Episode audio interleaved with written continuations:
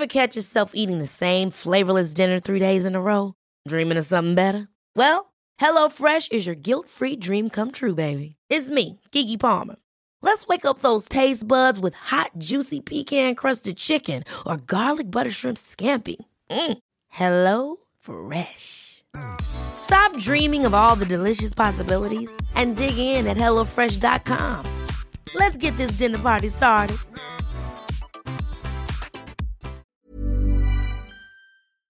Hoy terminamos con esta serie especial de la teoría de los apegos de John Bowlby y lo hacemos contestando las preguntas que más se presentaron durante esta semana en todas las redes sociales. Así que si quieres saber si eres tu apego, si se puede modificar, si tuve dos o tres o cuatro o cinco apegos, todo lo que querías saber lo vas a saber en este episodio, así que por favor ponte cómodo, ponte cómoda porque ya estás en terapia. Hola, ¿qué tal? Yo soy Roberto Rocha y estoy muy contento de tenerte por acá como todos los lunes en un episodio nuevo de En Terapia. Con este episodio cerramos la serie que le dedicamos a la teoría de los apegos y lo hacemos contestando tus preguntas. Antes de hacerlo, te reitero, te repito y te invito a que me sigas a través de las redes sociales, Roberto Rocha en cualquiera de ellas. Me va a dar mucho gusto el poder también encontrarnos en TikTok, en Facebook, en Instagram, en YouTube y en todas las redes que vayan apareciendo por ahí en algún momento de nuestras vidas. Hay seis preguntas que aparecieron muchísimo y quiero contestarlas de manera breve. Este va a ser un episodio breve, pero tiene la intención de poder dejar en claro algunas dudillas que pudieron haber surgido de la teoría de los apegos. Pregunta número uno, ¿yo soy mi apego? Y la respuesta es no, no eres tu apego viviste un apego en tu infancia con tus cuidadores, con tu papá, con tu mamá, pero no eres tu apego. Yo soy mexicano y por más que me vaya a otro país, sigo siendo mexicano. Igual puedo conseguir una ciudadanía, pero voy a tener dos nacionalidades. No me lo puedo quitar. Y el apego es algo que se vivió, pero que no necesariamente tengo que repetir en los apegos que genere con las personas de mi presente. En lugar de decir yo soy evitativo, mi recomendación sería yo en mi infancia, con lo que viví, con lo que no viví de mis padres, reconozco o puedo identificar una vivencia de un apego evitativo o un apego ansioso. Y esto es porque cuando yo estaba chiquito no sabía si papá o mamá iban a estar o no iban a estar, de repente sí, de repente no. Y eso en mi vida presente me lleva a generar un poco de desconfianza. Siento que me pueden llegar a mentir, pero eso es por lo que en algún momento viví y yo estoy trabajando en este presente para cambiarlo, para modificarlo, para tener una mayor confianza o sentir que las decisiones que tomo de en qué personas confiar y no personas confiar es porque es parte de mi crecimiento, de mi madurez, de mi aprendizaje. El apego que hayas vivido en tu infancia no te define. Pregunta número dos, ¿puedo modificar el apego que recibí? No en el sentido de que lo que tú viviste ya lo viviste, eso no se modifica. Influye en la manera en la que yo me relaciono con los demás y esa forma, esa relación que tengo con los demás, sí es algo que se puede modificar. O sea, yo puedo aprender a comportarme de otra forma diferente a la que aprendí en algún momento con la repetición de ciertos actos de padres, de cuidadores y, mías propias. Y entonces ahora hacer algo diferente porque soy adulto, porque me doy cuenta, porque soy consciente, porque aprendí tal cosa, pero porque haya aprendido algo no significa que lo tenga que hacer para siempre. Yo no tuve la presencia estable de mis padres como en el apego ansioso. Bueno, pues ahora puedo decidir convivir con personas mucho más estables que le ayuden a mi vida a sentirse más tranquilo, más tranquila. Yo viví mucha agresión como en el apego desorganizado y el día de hoy decido no la agresión como una forma de relacionarme con los demás. La conozco, sé lo que duele y por eso mismo que sé que duele, yo he decidido mejorar mi forma de comunicarme, aprender a respetar tus límites, los míos, aprender de responsabilidad afectiva porque quiero hacer algo diferente con mi vida. Yo de pequeño, de pequeña, yo no sentí que les importara a mis papás como en el apego evitativo, pero el día de hoy que soy consciente de estas situaciones, puedo empezar a rodearme de personas a las cuales yo sé que les importo y con las que puedo crecer, con las que puedo sanar, con las que puedo sumar, porque hoy yo decido. El apego no te define. Lo viviste, no fue tu culpa lo que viviste, era lo que había. Sin embargo, el día de hoy eres un adulto, una adulta responsable que puede aprender cosas diferentes, que es un estilo de apego que es con el cual más me identifico, pero que no necesariamente es el que voy a utilizar siempre para interactuar con los demás. Pregunta número 3. ¿Puedo tener dos o más apegos? Bueno, de inicio recuerda que no los tienes, no son inherentes a ti, los viviste. Y sí, Puede ser que de mamá se haya aprendido, vivido un apego ansioso y con papá pues a lo mejor es un tema más evitativo. Puede ser que hasta con la abuela o el abuelo se vivió un apego desorganizado por lo que malamente el abuelo o la abuela hizo en mi vida y que obviamente yo lo viví como una agresión, como una violencia hacia mi persona o hacia mi cuerpo. Entonces sí, pudimos haber generado un apego diferente con los cuidadores y por eso pudiera tener como ciertos rasgos de estos estilos de apego en mi vida presente. Pregunta número cuatro, ¿mi estilo de apego define la forma en la que yo me voy a relacionar en el presente? No, influye. Por ejemplo, una persona que vivió un apego evitativo y que aún no trabaja en él y que aún no es consciente de él, es probable que si se relaciona con una persona que vivió un apego ansioso, que aún no trabaja en él, que no es consciente de él, pues lamentablemente pues van a vivir en un caos constante. ¿Por qué? Porque uno de los dos siente que no es validado en sus emociones y la otra persona cada vez que quieren hablar, que quiere que se hable de algo, pues lo evita y se va y entonces mientras más te vas yo menos siento que me quieres, pero la otra persona verdaderamente sí quiere estar, pero no sabe cómo acercarse. Y la persona que vivió ese apego ansioso dice es que no se acerca y no me dice y la otra persona es que no sé cómo acercarme y es un caos es un caos. Entonces, por eso es importante el hecho de empezar a conocer, que también es necesario mencionar que no nos relacionamos única y exclusivamente a través de los apegos. Hay un sinfín de información interna, externa, situaciones que permiten interacciones buenas, malas, caóticas, eh, que fluyan dependiendo de los aprendizajes y de las situaciones de la vida. No es única y exclusivamente, ah, porque sus papás hicieron esto, ah, porque su mamá se comportó por de esta forma. Hay, hay un sinfín de situaciones. Lo importante es que sepas, influye, sí influye. ¿Qué tendría que hacer yo? Empezar a ser consciente de este tipo de situaciones, del cómo me estoy relacionando con la otra persona, qué de eso tiene que ver con lo aprendido, con lo vivido y cómo empiezo a sanar, a modificar esas situaciones que al día de hoy están complicando mis relaciones.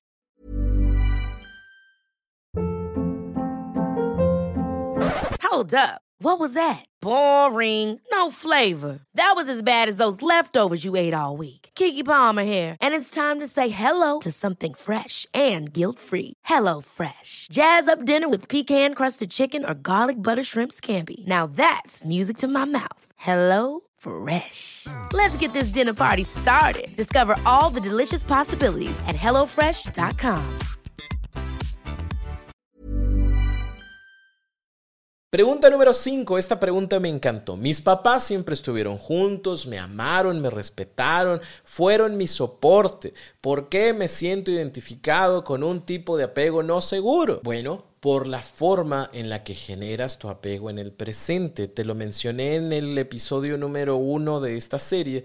Todos, todos nos apegamos. Para que una relación funcione, ocupa de ese apego, de ese sentir que estoy en un espacio seguro, tranquilo, en donde doy, donde recibo, en donde pongo, en donde somos los dos alguien, ¿no? Que este apego puede ser obviamente a los amigos, puede ser a la pareja, puede ser con papá, con mamá, puede continuar esta situación. Aquí es como de, a ver, a veces la estabilidad que yo viví en la relación, en mi familia, con mis padres, pues no siempre es la misma que las otras personas tienen. ¿Y qué pasa? Que a veces me jalan esos temas porque yo nunca había visto una infidelidad, a mí nunca me habían gritado, conmigo nunca habían sido celosos, yo no vi a mi papá hacer ese tipo de cosas, yo no vi a mi mamá aventar cosas y gritar. Y ahora que estoy acá, y como no tengo esa vacuna, porque nunca lo viví, pues empiezo a accionar como creo que pudiera ser mejor. De inicio hablando, pero resulta que cuando hablo la otra persona grita y cuando la otra persona grita no me escucha y entonces ¿qué hago? Pues grito y entonces empiezo a gritar y me doy cuenta que cuando grito la otra persona eh, guarda silencio, pero luego grita más y luego yo tengo que gritar más y, y se va creando como esta escaladas de agresiones que yo nunca había hecho, antes nunca había pasado, pero ahora suceden por la interacción de la cual estoy aprendiendo, porque de todo aprendemos. Entonces, puede no ser un tema de un apego de infancia, pero sí puede ser un tema que se aprende a raíz de la interacción que tenemos con los demás y también porque hay, ciertas interacciones o ciertas situaciones que tienen ese potencial traumático, por ejemplo, una infidelidad, ¿sabes? Una infidelidad puede llegar a generar que yo a partir de eso, yo ya no confío en nadie más. Y alguien podría decir, ah, es que soy apego evitativo. A ver, no eres un apego evitativo. Has decidido de manera consciente o inconsciente evitar relaciones, e, evitar involucrarte mucho porque sabes lo que duele o lo que dolió en algún momento la infidelidad y crees o piensas que te puede pasar lo mismo en, diferentes situaciones. De nuevo, pero yo nunca vi la infidelidad de mis papás. Yo aseguro que tengo un apego seguro. Eh, sí, pero estas situaciones del presente, de las cuales nunca habías vivido, de las cuales tampoco se trabajan, más bien como decido ya no tener contacto con los demás, pero en realidad lo tengo es lo que hace que sientas, que te sientas referenciado o identificado con estas situaciones. Entonces lo importante es, si fue en la infancia o si están sucediendo situaciones en el presente, acercarse a terapia para poder empezar a conocer de ese tema, el cómo lo viví, el qué es lo que sentí y qué puedo hacer para modificarlo. Y la pregunta número 6, ¿cómo cambio mi apego por uno sano? De inicio, recuerda, no es como déjame lo quito, mi apego de infancia ya no lo voy a tener, no, esa es una experiencia que tengo, que está ahí, que se puede reelaborar, que puedo resignar, darle un nuevo significado a eso que alguna vez viví y que el día de hoy en los apegos que tenga con las personas que me relacione, obviamente quiero hacer algo diferente a lo mejor lo que no tuve, ahora quisiera tenerlo, o a lo mejor lo que nunca aprendí, ahora quisiera aprenderlo. Hay un sinfín de espacios, de lugares donde lo puedes aprender. Mi recomendación siempre va a ser que te des la oportunidad de iniciar un proceso terapéutico. En donde sea que estés, hay un o una profesional en línea o presencial que te puede acompañar en esto. Reitero, el tema de la teoría de los apegos no es lo único que se va a revisar. No es como de, ah, tienes un apego evitativo, mira, vas a hacer estas tres cosas y punto. No, porque cada persona tiene una historia completamente diferente.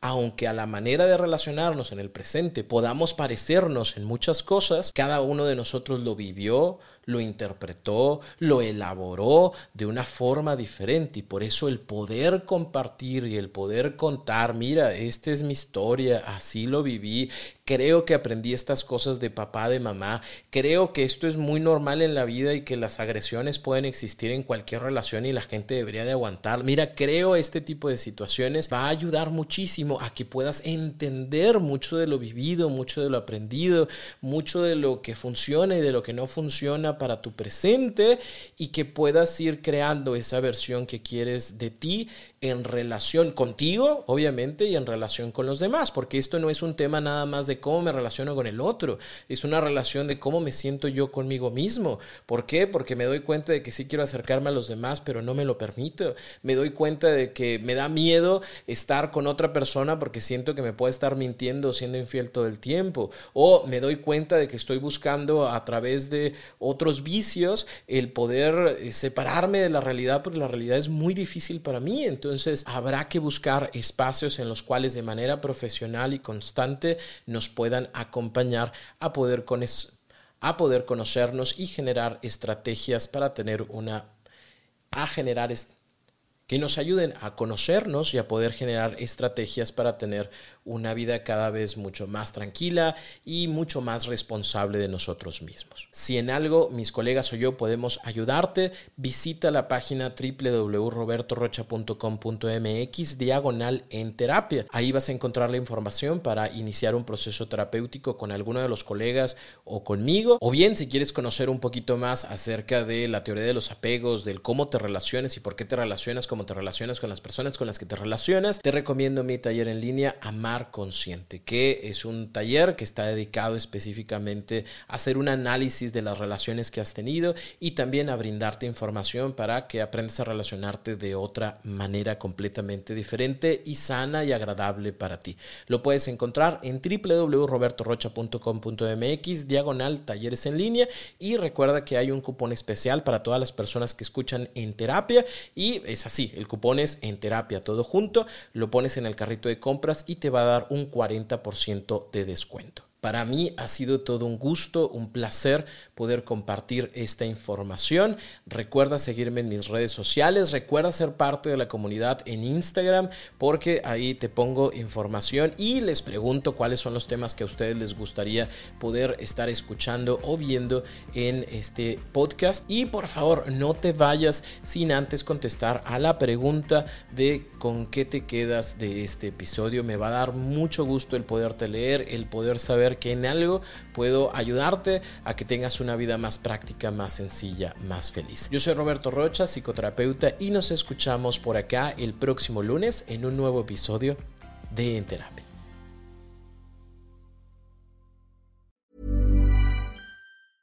Mom deserves the best, and there's no better place to shop for Mother's Day than Whole Foods Market. They're your destination for unbeatable savings, from premium gifts to show-stopping flowers and irresistible desserts. Start by saving 33% with Prime on all body care and candles. Then get a 15-stem bunch of tulips for just $9.99 each with Prime. Round out Mom's menu with festive rosé, irresistible berry chantilly cake, and more special treats. Come celebrate Mother's Day at Whole Foods Market.